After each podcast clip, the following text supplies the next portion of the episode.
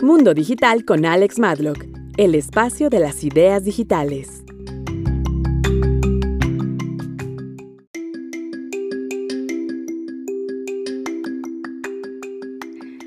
Hola a todos y de nuevo bienvenidos a mi podcast del mundo digital.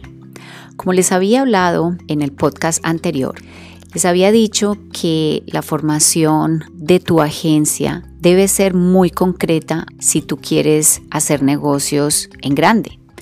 Pues tienes que tener en cuenta que hacer negocios en grande quiere decir que las compañías con las cuales estás haciendo negocio requieren que tú les presentes una prueba de que eres una compañía formada en el estado donde resides.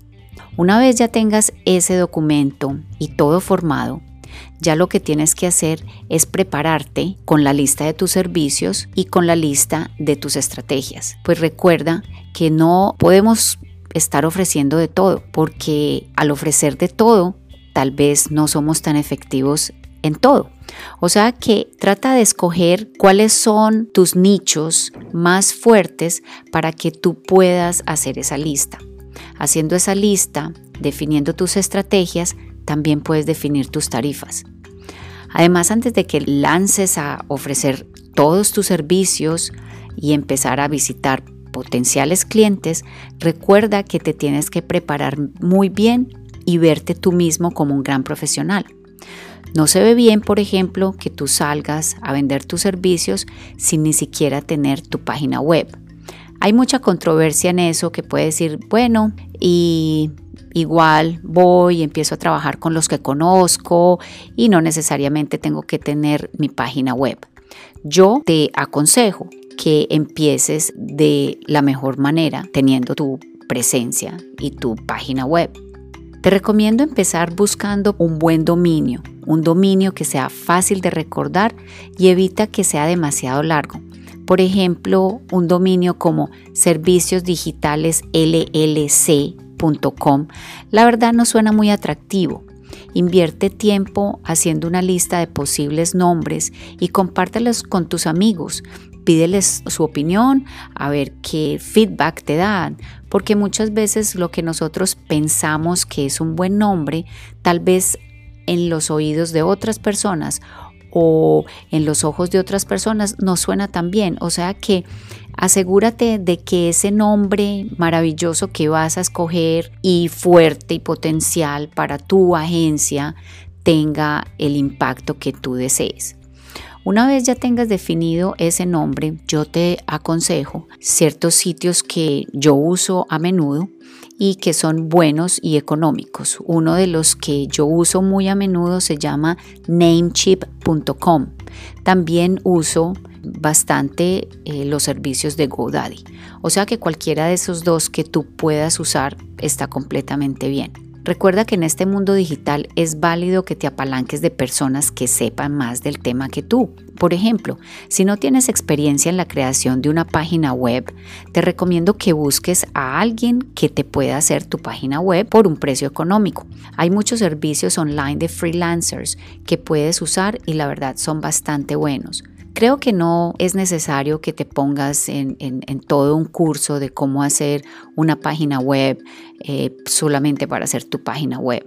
A no ser de que tú te quieras especializar en que tú mismo vas a ofrecer desarrollo de página web, pues eso sería otra cosa. Pero simplemente entrarte a, al aprendizaje de desarrollo de una página web solamente por hacer tu página web no es muy recomendable. Te recomiendo que más bien inviertas tu tiempo en, otras, en otras cosas eh, preparando tu negocio. Ya teniendo tu página web lista, y disponible, el siguiente paso que te recomiendo es conseguir un paquete de email corporativo, pues no se ve muy profesional que empieces a enviar tus correos a prospectos con los cuales vas a tener negocio desde tu Gmail, tu Hotmail o tu Yahoo personal, pues eso resta profesionalismo a tu servicio. Invierte en un servicio que provea un email con un nombre que lleve el nombre de tu agencia. Por ejemplo, en mi caso, es alex.contigocreative.com. También es buena idea tener un email corporativo neutro que puede ser info.contigocreative.com en mi caso o contact.contigocreative.com. En tu caso sería contact el, el nombre de tu agencia.com.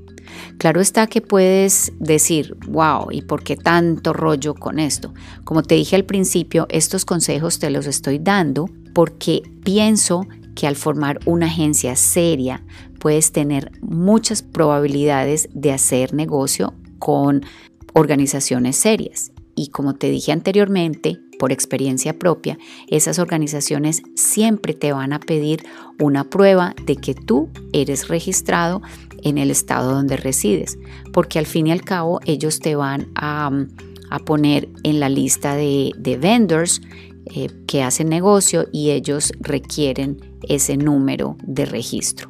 Bueno, ya he compartido un poco más de, del avance en la formación de tu agencia.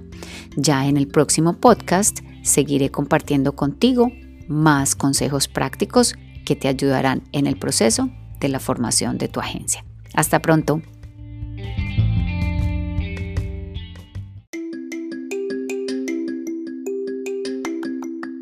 Sigue a Alex en sus redes sociales como Alex Madlock.